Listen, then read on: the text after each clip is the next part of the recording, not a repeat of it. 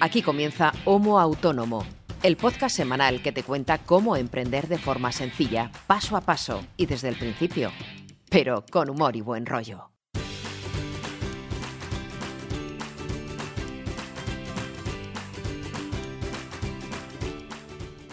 Hola, gentes del autonomismo, bienvenidos y bienvenidas otra semana más a un capítulo nuevo, en concreto el número 8 de Homo Autónomo.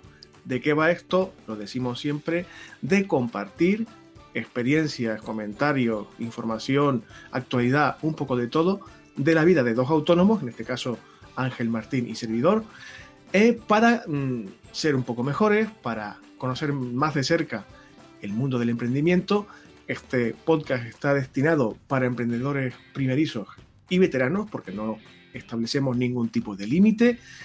Y me toca, como todas las semanas, saludar a mi partener en esta locura. Ángel, buenos días, tardes o noches. ¿Qué tal? ¿Cómo vas? Hola, ¿qué tal, César? ¿Cómo estás? Bien, hombre, bien. ¿Qué tal ha ido la semana?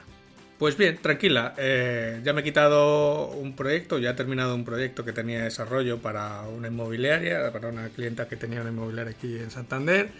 Y bueno, he empezado con otro proyecto también bastante grande que tiene pinta de tener bastante continuidad porque son varias marcas, son varias tiendas, así que eso hemos empezado.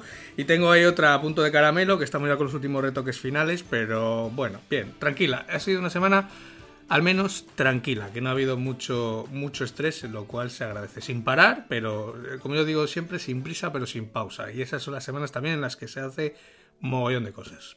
Yo fíjate, yo sí que he estado un poquito más estresado esta semana porque tengo cliente nuevo y eso implica siempre, al inicio sobre todo, em, un poco más de trabajo, de contacto eh, más intenso al principio para ajustar un par de cosillas, para definir bien criterios de trabajo, dinámicas y procesos, pero bueno, contento, porque al fin y al cabo un nuevo cliente y una nueva entrada de dinerito, pero ya veo que la agenda tiene cada vez menos eh, espacios en blanco y ya me está empezando a, apretar. De hecho, estamos grabando, em, como siempre, el podcast una semana antes de la publicación y lo estoy haciendo el fin de semana, eh, porque bueno, tú estabas un poquito liado, yo también, y a pesar de ser fin de semana, me va a tocar trabajar tanto el sábado como el domingo, lo cual no me gusta mucho, suelo intentar evitarlo, pero lamentablemente es lo que hay. Y como dices tú, bueno, es mejor que vayan saliendo cositas poco a poco, pero que salgan.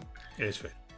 Eh, y bueno, está bien que hablemos de esta dinámica nuestra de, bueno, aumentar un poquito la productividad, porque el capítulo de hoy está destinado a un, un escenario que ojalá podamos ver tú y yo que, digámoslo así, qué hacer cuando nuestra facturación llega a unos límites, a unas cifras que ya son respetables y tenemos que valorar si eh, seguimos siendo autónomos o trabajadores por cuenta propia o nos compensa un poco más convertirnos en sociedad limitada.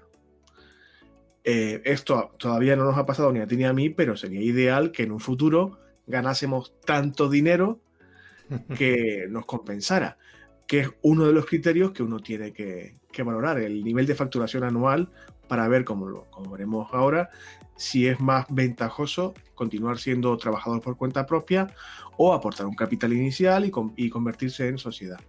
El capítulo de esta semana, como veis, no es del todo eh, de filosofar, compartir nuestras experiencias, bla, bla, bla, bla, bla, bla, que nos gusta mucho y está muy bien, pero queremos también aportar un poquito de variedad y eh, tener también contenidos en el podcast que sean un poquito más, no diré técnicos, pero sí más prácticos de, palpar cifra, número y valorar eh, con ejemplos reales y casos reales, o reales o planteados bajo sobre el papel con, con situaciones y porcentajes reales para que la gente vea cómo es la vida real, ¿no?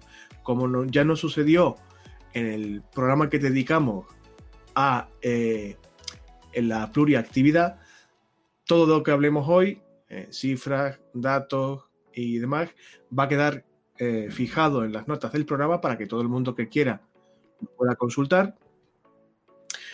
Y yo creo que sin más historia vamos a meternos en materia para que no se alargue mucho esto. ¿Qué te parece, Ángel? Pues sí, vamos con el tema de esta semana, que no es otro que ser autónomo o ser sociedad, o autónomo o sociedad. Esa pregunta que todos en algún momento se nos ha pasado por la cabeza cuando empezamos este camino del emprendimiento del autonomismo.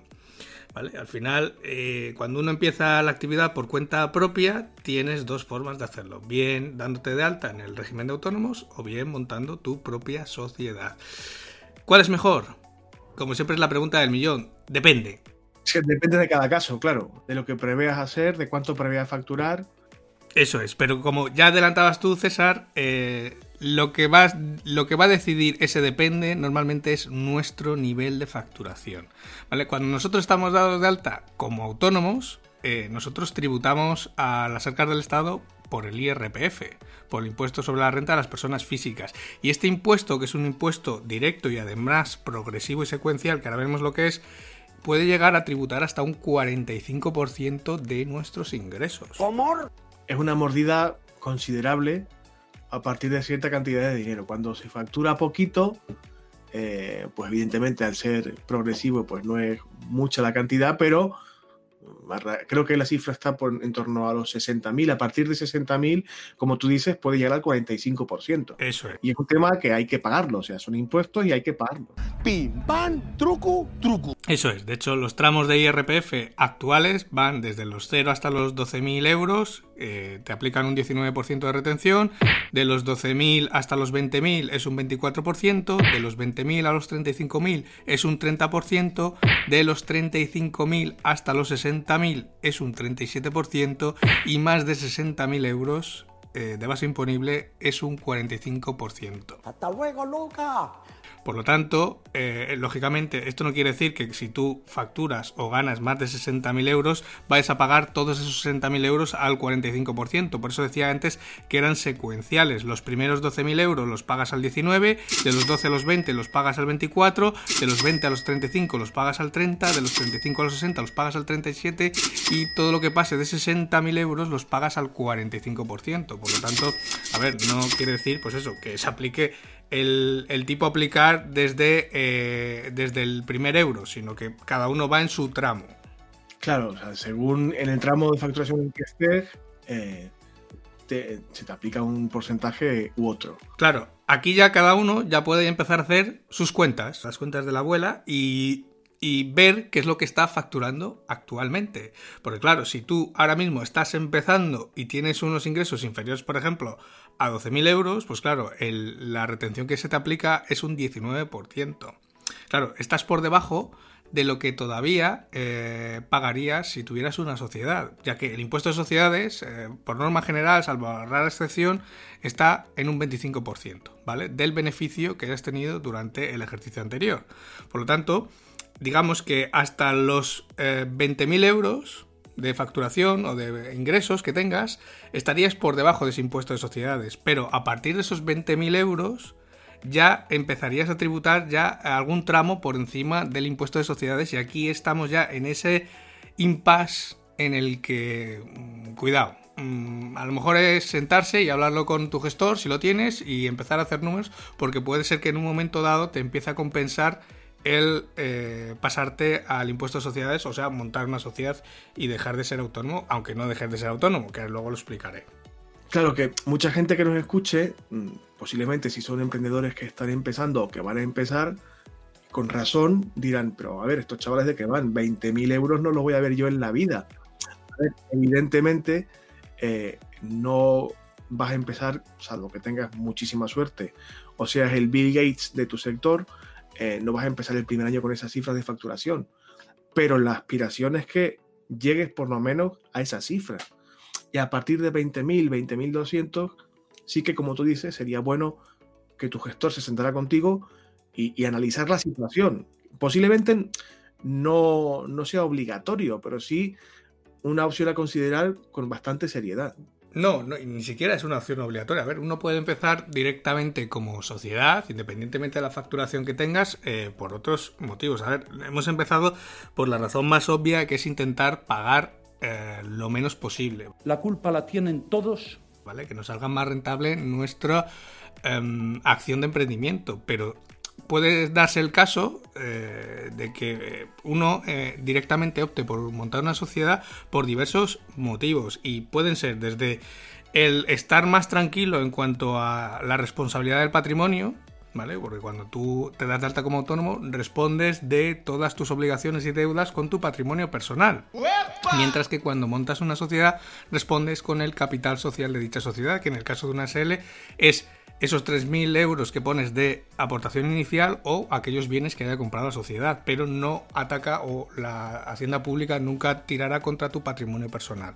Esa sería otra opción, otra razón por la que uno puede optar por la sociedad desde el inicio.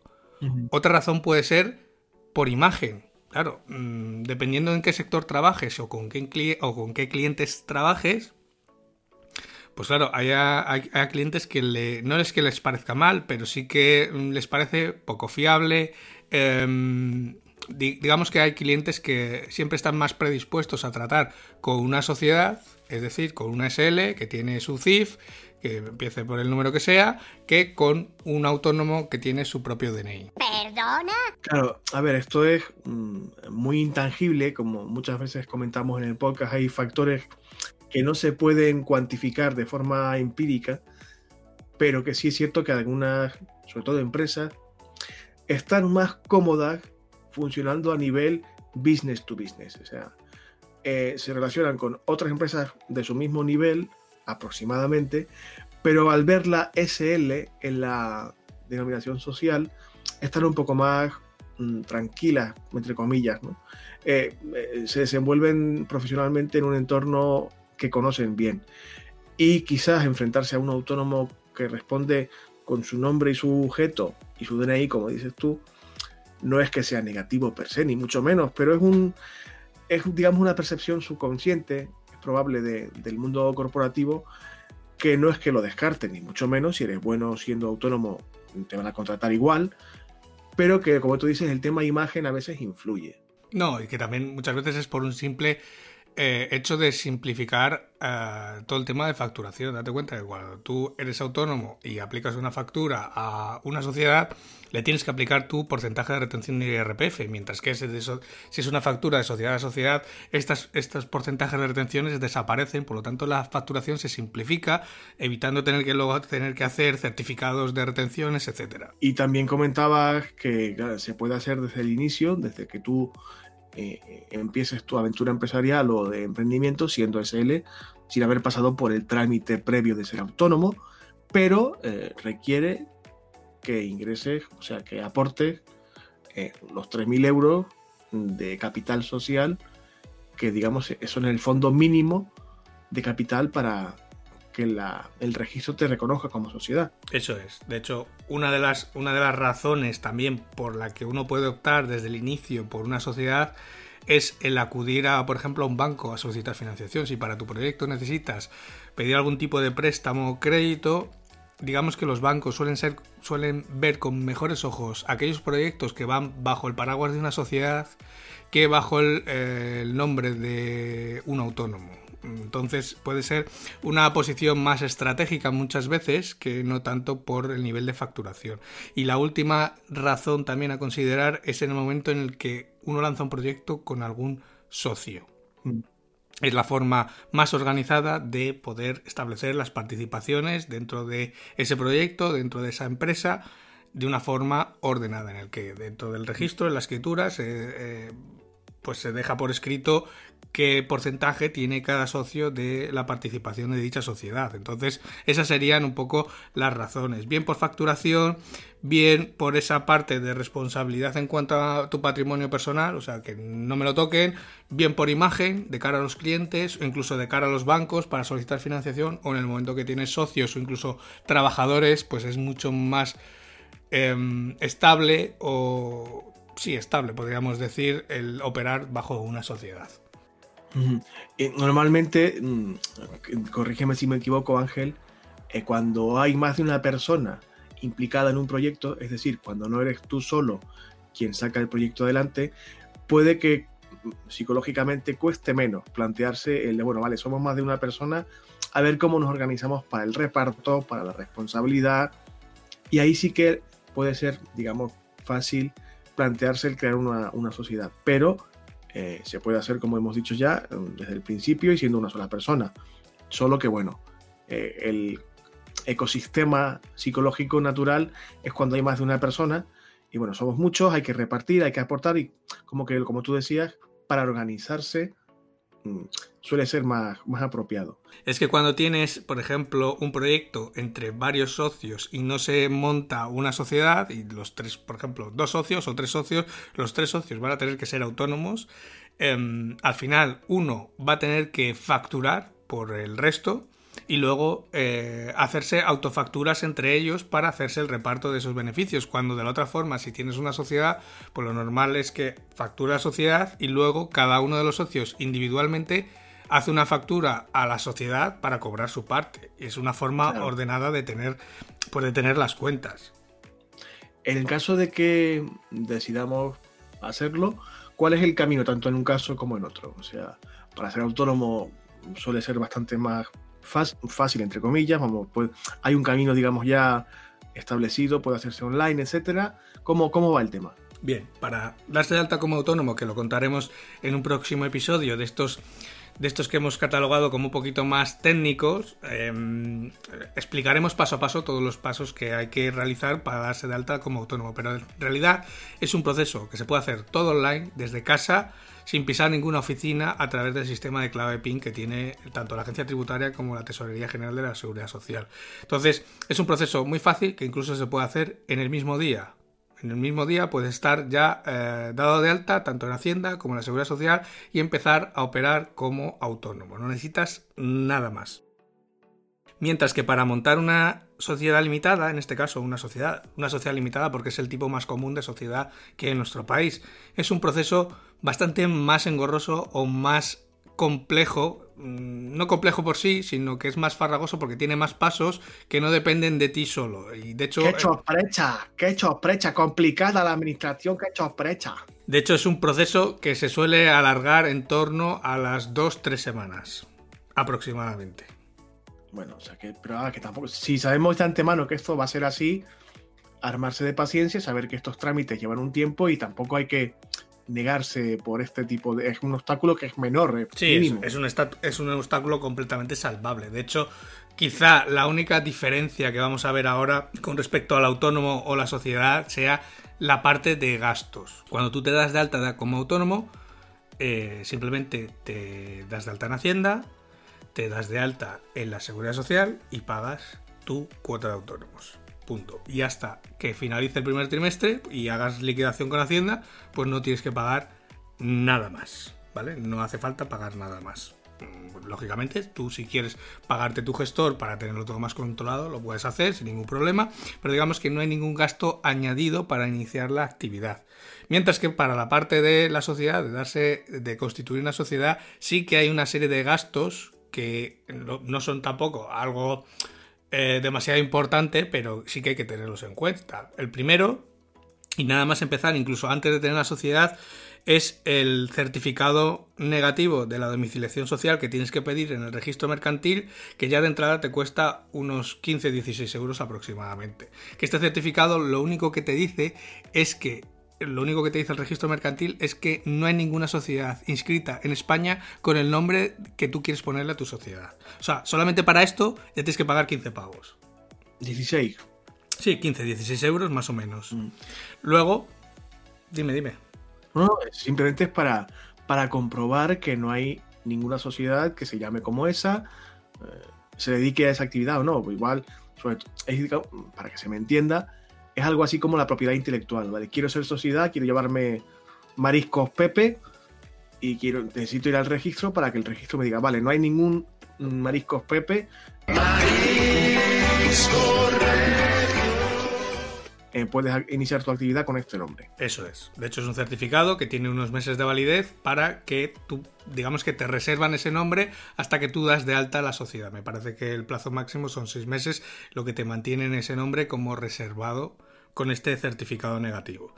Luego tenemos eh, como gasto, que en realidad no es gasto, pero sí que hay que tenerlo en cuenta, la aportación inicial de capital social, que para la sociedad limitada es de unos 3.000 euros. ¿vale? Son 3.000 euros que tú tienes que depositar en una cuenta que esté a nombre de dicha sociedad y que tienen que quedar ahí inmovilizados hasta que se constituya la sociedad.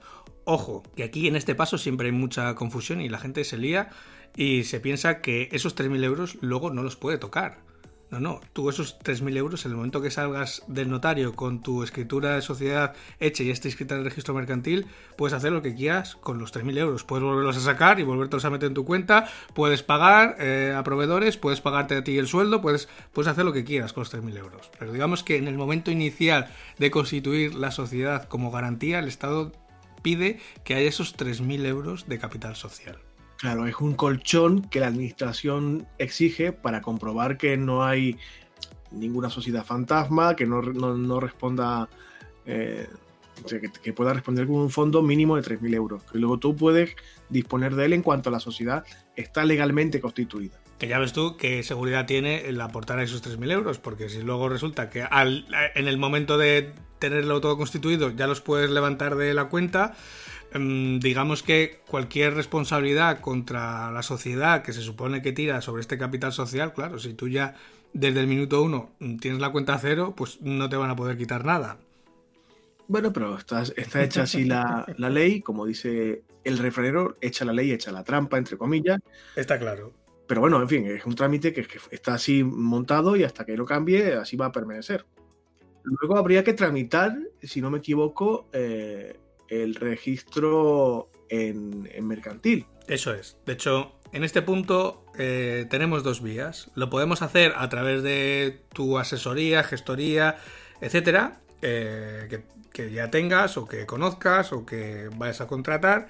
Y aquí, pues ellos te van a cobrar lo que ellos estimen oportuno, claro. Tú date cuenta que aquí al final es tramitar papeles. Eh, normalmente son todo tramitación electrónica, pero bueno, ellos te pueden cobrar lo que quieran. Mientras que si lo haces a través de un punto de atención al emprendedor, que ellos se encargan, que son estos puntos que tienen las administraciones, tanto regionales como locales, para ayudar a los emprendedores en todos estos trámites y papeleos, normalmente suelen cobrar una tarifa de unos 100 euros aproximadamente, por hacer exactamente lo mismo, que es tramitar con el registro mercantil, tramitar el alta con eh, la seguridad social, o sea, tu alta en la seguridad social como autónomo, porque vas a tener que seguir siendo autónomo, aunque tengas una sociedad. Y digamos que por este servicio te cobran unos 100 euros. ¿Que podrías llegarlo a hacer tú y ahorrártelo? Sí, pero también te vas a ahorrar muchos paseos, porque te vas a tener que ahorrar el ir al registro mercantil, el ir a la seguridad social, el ir a Hacienda, etcétera, ¿vale? Es un poco todas estas gestiones que uno hace como autónomo online, pues que hay que hacerlas también sumando además el registro mercantil, ¿vale? Y que siempre, siempre es apropiado que se encargue de esto un profesional, a ver, un profesional, alguien que conozca bien. Está claro. y que sepa qué papel hay que presentar, eh, que conozca un poco los entresijos de la administración.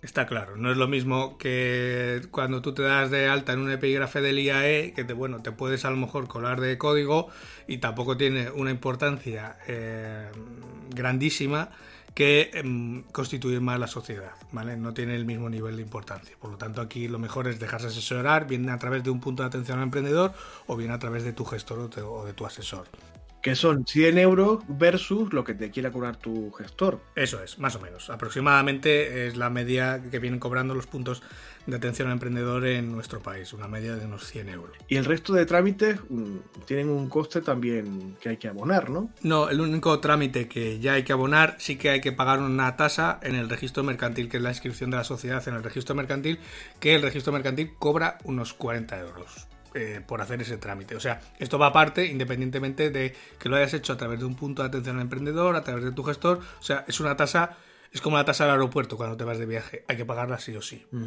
El gestor te lo puede incluir en sus servicios o, o no, y tú tenerlo que pagar aparte. Pero digamos que el registro mercantil, por incluir la sociedad en el registro, cobra esos 40 euros. Por último, y con esto ya terminamos, nos quedaría el señor notario, que nos cobraría por más o menos, ¿eh? también eh, como todo, aunque ellos más o menos se tienen que ajustar una serie de tablas y de tarifas, eh, le vamos a tener que pagar por que dé fe de nuestra escritura de constitución de la sociedad aproximadamente unos 70 euros. Por lo tanto, tenemos unos gastos extra a mayores de los que no tendríamos si fuéramos autónomos de en torno a unos 230, 240, ¿vale? Van a ir a oscilar en esa horquilla unos 230, 240 euros más que no tendríamos si nos, simplemente nos damos de alta como autónomo. Qué bueno que son gastos que uno, si está, digamos, si tiene claro que va a resultarle beneficioso el ser una sociedad, una SL, son gastos que a efectos prácticos son bastante bajos y compensa mucho, claro. Aparte que son trámites que hay que hacer. Sí. el registro mercantil hay que pagarlo sí o sí, al notario hay que pagarle sí o sí, pero son gastos que haces, digamos, entre comillas, con gusto, ¿no? Porque, en fin, al fin y al cabo vas a constituirte en sociedad porque esa vía legal y fiscal va a ser más beneficiosa para ti. Claro, y aparte que es que no hay opción a no pagarlos, porque vamos, algo que el notario sea tu hermano y no te quiera cobrar, mmm, van a ser gastos que tengas que pagar sí o sí. Entonces, de hecho, luego tenemos otra serie de gastos que no es que vayas a, no es que vayas a pagar más, sino que simplemente si tú, por ejemplo, tienes una gestoría, en el caso del autónomo puede ser voluntaria. ¿Vale? Puede ser como, haces tú, que tú tienes a tu gestora que te lleva las cuentas, puede ser más modelo como yo, Juan Palomo, yo me lo hizo, yo me lo como, yo llevo todas mis cuentas, yo lo, o sea, lo hago todo yo y, no tengo obligación de tener un gestor. Pero sí que cuando tienes una sociedad sí que tienes obligación de tener un gestor y además es más caro que cuando eres autónomo. Porque el gestor en este caso, independientemente del número de servicios que te incluya o no te incluya, sí que hace más acciones que cuando eres autónomo. Pues, por ejemplo, te tiene que llevar los libros de cuentas, te tiene que llevar toda la parte de contabilidad, toda esa parte de conciliaciones con el banco, que al final es toda esa información o documentación que se presenta cada año con el impuesto de sociedades. Y esto sí o sí es como una especie es como una especie de auditoría externa que tienes que tener y que en este caso te hace tu gestor y es más cara que lo que pagas de cuota mensual a un gestor cuando eres autónomo. Porque te hace más servicios, básicamente. Y, es lógico, trabaja más, hay que cobrar más, claro. Y lo que más me, o sea, lo más injusto de todo esto es que, ya lo comentabas antes, aunque sea sociedad, hay que seguir siendo autónomo. Esto es, hay que seguir pagando la cuota de autónomo a mayores. Claro, claro, porque tú al final eh, eres un empresario que tienes una sociedad, pero no dejas de tener, eh, para el régimen de la seguridad social, tú sigues siendo un trabajador por cuenta propia. Claro, que ha formado tu sociedad, pero sigue siendo tú. Claro, de hecho eres un eh, sería una figura aparte que hay que ser autónomo societario, ¿vale? Que simplemente lo único que se registra en la seguridad social es que tienes una sociedad X limitada, anónima o del tipo que sea bajo tu eh, paraguas, por así decirlo. Pero sigues siendo autónomo y tienes que seguir pagando esa cuota de autónomos eh, religiosamente. Es un poquito injusto, pero bueno, tiene su lógica también, claro. Mm, tiene, tiene su lógica porque al final, eh, pues eso, tú para poder montar una sociedad tienes que estar a, tienes que estar de alguna forma vinculado con la seguridad social. O sea, tú no puedes tener una sociedad a tu nombre y no tener ningún tipo de vinculación con la seguridad social. Claro, que la seguridad social diga, ¿y tú quién eres? ¿De dónde has salido? Aquí ya luego ya pueden entrar diversas fórmulas y vamos un poco al inicio del, del episodio de hoy, que ¿cuándo suele compensar esto? Pues cuando tienes una cifra de facturación ya potente al año, ¿vale? Suele compensar normalmente cuando estamos hablando de facturaciones de 40.000, 50.000 euros al año, que es cuando ya te compensa pasar de autónomo a pasar a sociedad, porque claro, te estás quitando unos tramos de IRPF que estás pagando por encima de lo que sería el impuesto de sociedades, ¿vale? Pero ojo, siempre y cuando, y aquí hay que hacer eh, especial eh, hincapié, siempre y cuando tú como eh, propietario de esa sociedad o miembro de esa sociedad te pongas un sueldo y dejes parte de ese beneficio, de esos 40 o 50 mil euros que están entrando de facturación o de ingreso, en la sociedad. Porque si no, si al final tú esos 40 mil euros que estás ingresando en la SL, te los, eh, no te pones ningún sueldo, es como si tú como autónomo tuvieras 40 mil euros de ingresos.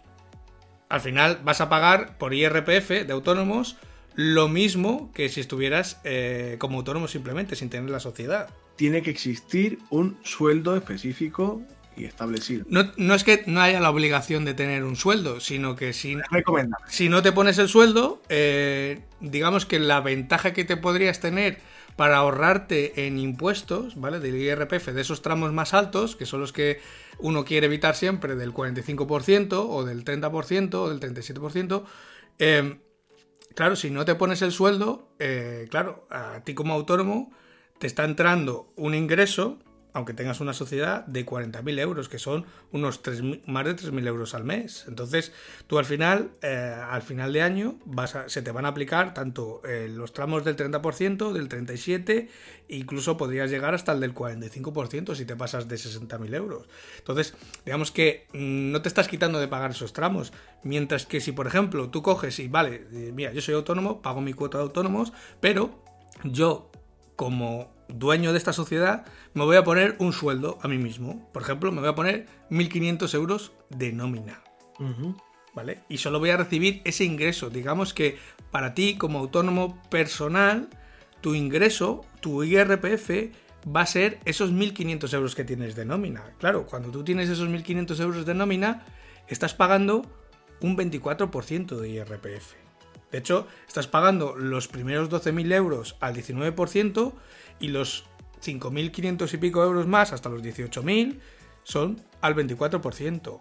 Pero claro, de esos 18.000 euros hasta los 40 o 50.000 euros restantes, esos 22.000 euros restantes, como quedan en la sociedad, que no pasan a ser tu nómina, es decir, que son beneficio de la sociedad, tributan por el impuesto de sociedades y eso tributa por el 25%. Por lo tanto, aquí te estás evitando pagar el IRPF al 30, al 37 o el 45%. Que es ahí donde compensa.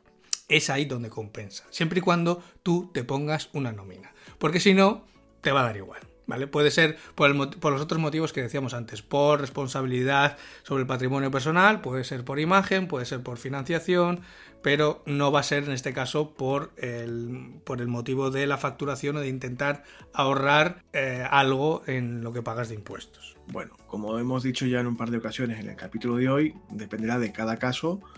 Si nos estás escuchando y te encuentras en esta situación, posiblemente ya conozcas todo esto. Si no te ves en la situación todavía, pero bueno, sabes que existe, ya puedes saber que en algún momento, si te apetece, si lo consideras apropiado, puedes optar por este camino. Claro, si lo, este capítulo, lógicamente, la persona que, tiene estos niveles de facturación ya estará eh, tributando con una sociedad. Es lo, es lo lógico, es lo habitual. Este capítulo, sobre todo, sirve de ayuda para todos aquellos autónomos que, como nosotros, pues van teniendo niveles de facturación que van aumentando cada trimestre, cada año, y que, ojo, llega un momento en que te tienes que parar y hacer un poco revisión de las cuentas de, por ejemplo, del ejercicio pasado y, yo, y, ver un poco, vale, qué es lo que he facturado, qué es lo que he pagado, claro, eh, ver un poco en qué tramos de IRPF estás y claro, eh, porque al final es lo de siempre, el día a día, el tran del día a día, como diría Rosalía, te lleva, te lleva a no fijarte en este tipo de cosas, pero sí que es, pero sí que es em, básico pararse al menos una vez al año y hacer revisión de estos temas, pues por, porque, por ejemplo, a lo mejor en un momento dado, en un año, en un ejercicio, eh, te das cuenta de que, pues, pues que realmente necesitas pasar a ser sociedad para evitarte pagar esos tramos de IRPF tan altos. Que alguien, por favor, se ponga en contacto con Rosalía y le diga que se ha usado una referencia suya en un podcast hablando de impuestos y sociedades, porque creo que no le ha pasado nunca esto. que el tran tran se use en un podcast sobre impuestos y sociedades. Bueno, eh, creo que ha quedado suficientemente claro. No es un trámite, no son una serie de trámites demasiado complejos de entender, pero como decía antes, toda la información va a quedar en las notas del programa para que lo podáis revisar eh, con toda la calma del mundo. Y creo que en cuanto a contenido como tal del episodio de hoy, sería un poco todo. Restaría, como es lógico, eh, pasar a la sección de actualidad, que creo que podemos eh, hacerlo ya. Pues venga. Actualidad en Homo Autónomo.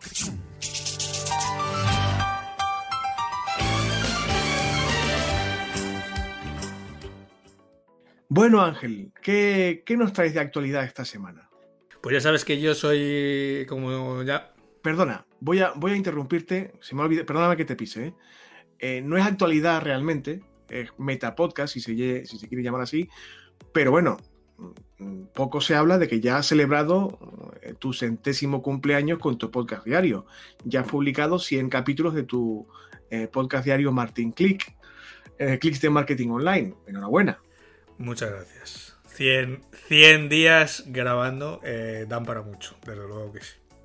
Yo es un podcast que recomiendo mucho. Si escucháis este, deberéis escuchar el otro también.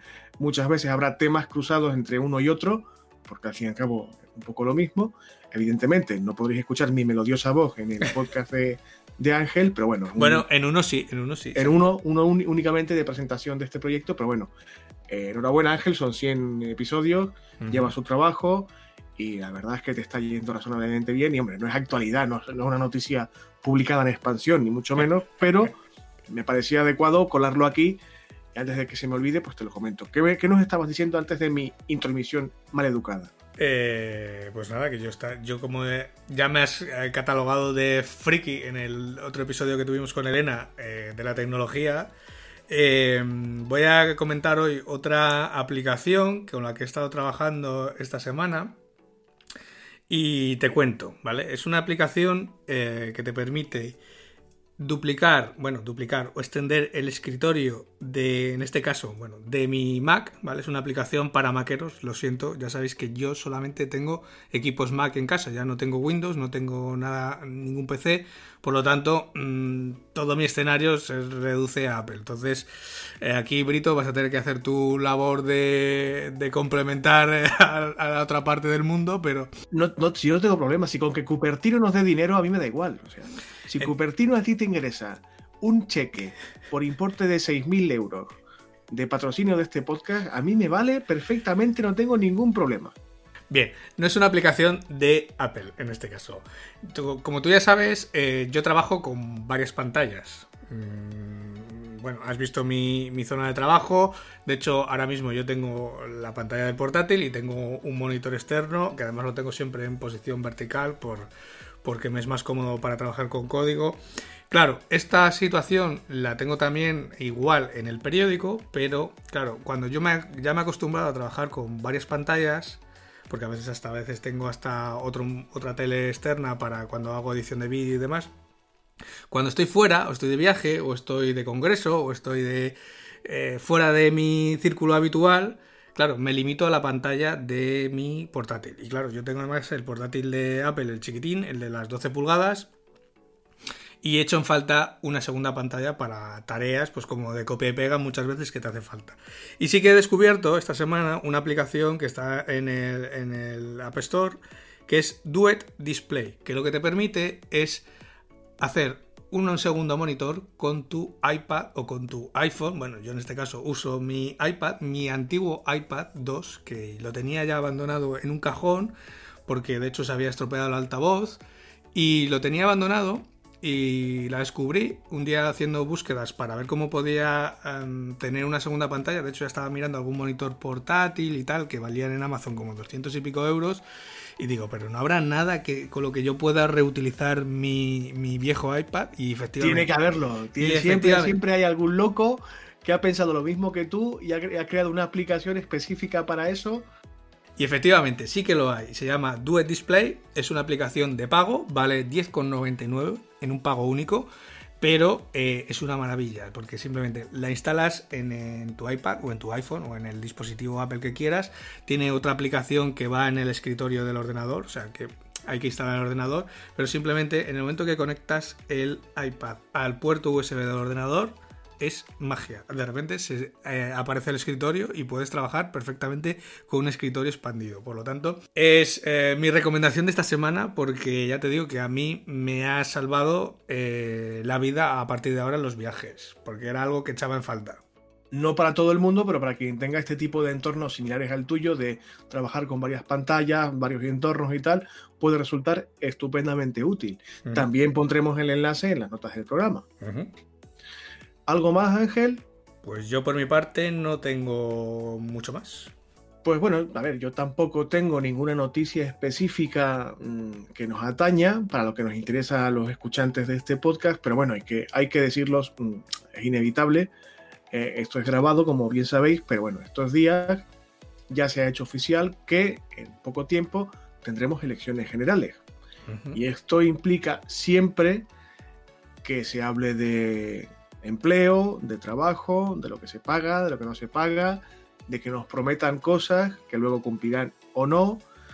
En fin, vamos a tener que estar un poquito pendientes de lo que va a pasar con las medidas que nos atañan a los que emprendemos. A ver si es verdad que se aplica este pago progresivo de cuotas, etcétera. pago proporcional, por decirlo así. Pero bueno, en fin, va a tocar votar, amigos y amigas el que quiera hacer lo que lo haga, a quien sea. Dos, veces, además, dos veces. Sí, están las, autonómicas y locales y las generales, y bueno, las europeas también. En fin, que se aproximan meses políticamente intensos.